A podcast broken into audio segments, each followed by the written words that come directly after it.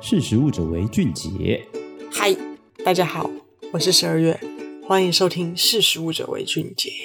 不知道大家有没有再去星巴克喝咖啡？在星巴克的时候，又有没有注意到，其实他们这两年推出了一个云朵系列，就是有冷奶泡啊，有点类似奶盖这样的饮品，它放在咖啡上面，就是冰冰凉凉的，又绵绵的，很好喝。这样，今天为什么要提这件事呢？其实是因为啊，在美国最近，其实针对这种云朵。冷奶盖、冷奶泡是掀起了一阵旋风，而且居然跟我们台湾人的手摇饮息息相关。讲到这边，先卖个关子，不过大家可能大概也猜到了。那其实呢，最早我们追溯一下，是在大概二零一四年的时候，西雅图星巴克的咖啡工坊，就是他们的那种 reserve 的特别的店，就是会有个大大的 R 那种门市啊，他们首度推出了云朵 cold foam，就是之一就是冷奶泡这系列的饮品。随后呢，星巴克就是在美国各地的这种 roastery 的店上市，在二零一八年呢，则是在全美的星巴克门市上市。那他们这个云朵的饮品，他们其实绵绵密密，主要是以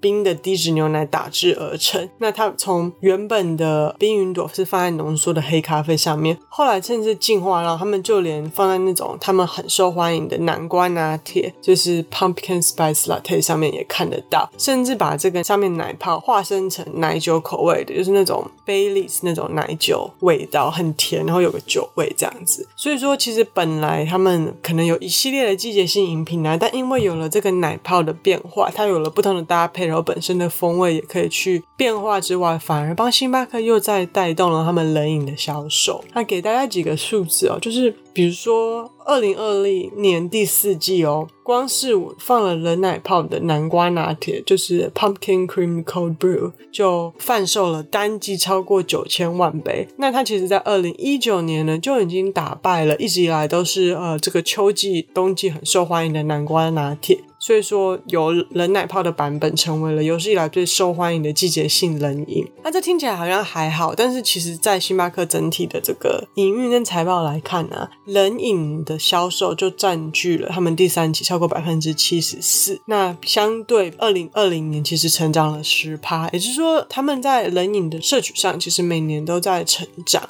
那冰奶泡更是给了他们一种不同的变化，推出新品的可能。那其实除了这样的星巴克是单一的案例之外，呃，我们可以看到说，美国现在真的很疯这种冰奶泡，其实是从一些本土品牌来看。那这些可能台湾人比较不熟悉，但是在当地就是可能就像当地的单体咖啡巴蜀度丝一样，是很常见的。比如说像是这个 Dutch Bros Coffee，就是荷兰兄弟咖啡，他们在二零二零年三月同样是推出名为 Soft Top，就是柔软的盖子这样的概念的一个系列咖啡，那基本上就是冷奶盖。那二零二一年今年啊，就是大家应该听过 Dunkin' Donuts，就是卖甜甜圈的糖恩都乐、皮尔咖啡 Peet's Coffee 跟美国加州的鲜果果昔 Jamba Juice，这个台湾也有，他们也都推出各自的冰奶泡的产品。那其实蛮特别的，尤其是从咖啡茶，甚至到果昔、奶昔这样都有。呃，然后其实为什么要今天要讲这件事情？美国好像离我们很远，因为其实我在研究这件事情的时候就发现啊，其实在美国最早最早出现这种冰奶泡概念的饮品，其实是呃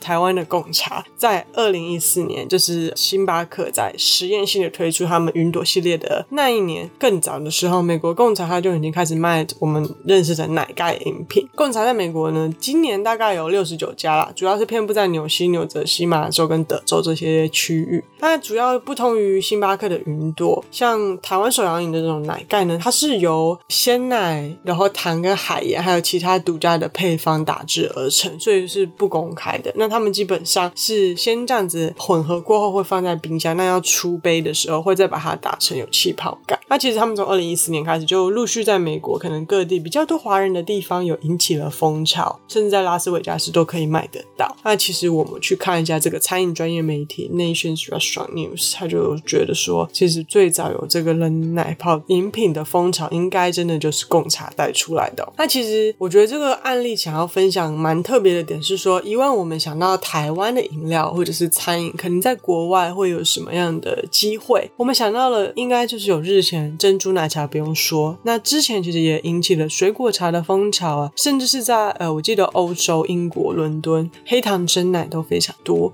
因为很好打卡嘛很漂亮。都在国际上引起了一番讨论跟风潮。那今天带到奶盖这件事情，就是想说，会不会以后台湾有可能再出下一个饮食界的台湾之光，以及台湾的饮食其实是非常有国际竞争力的。针对这点，想跟大家做一个分享哦。谢谢大家今天的收听，我们下次见，拜拜。识食物者为俊杰。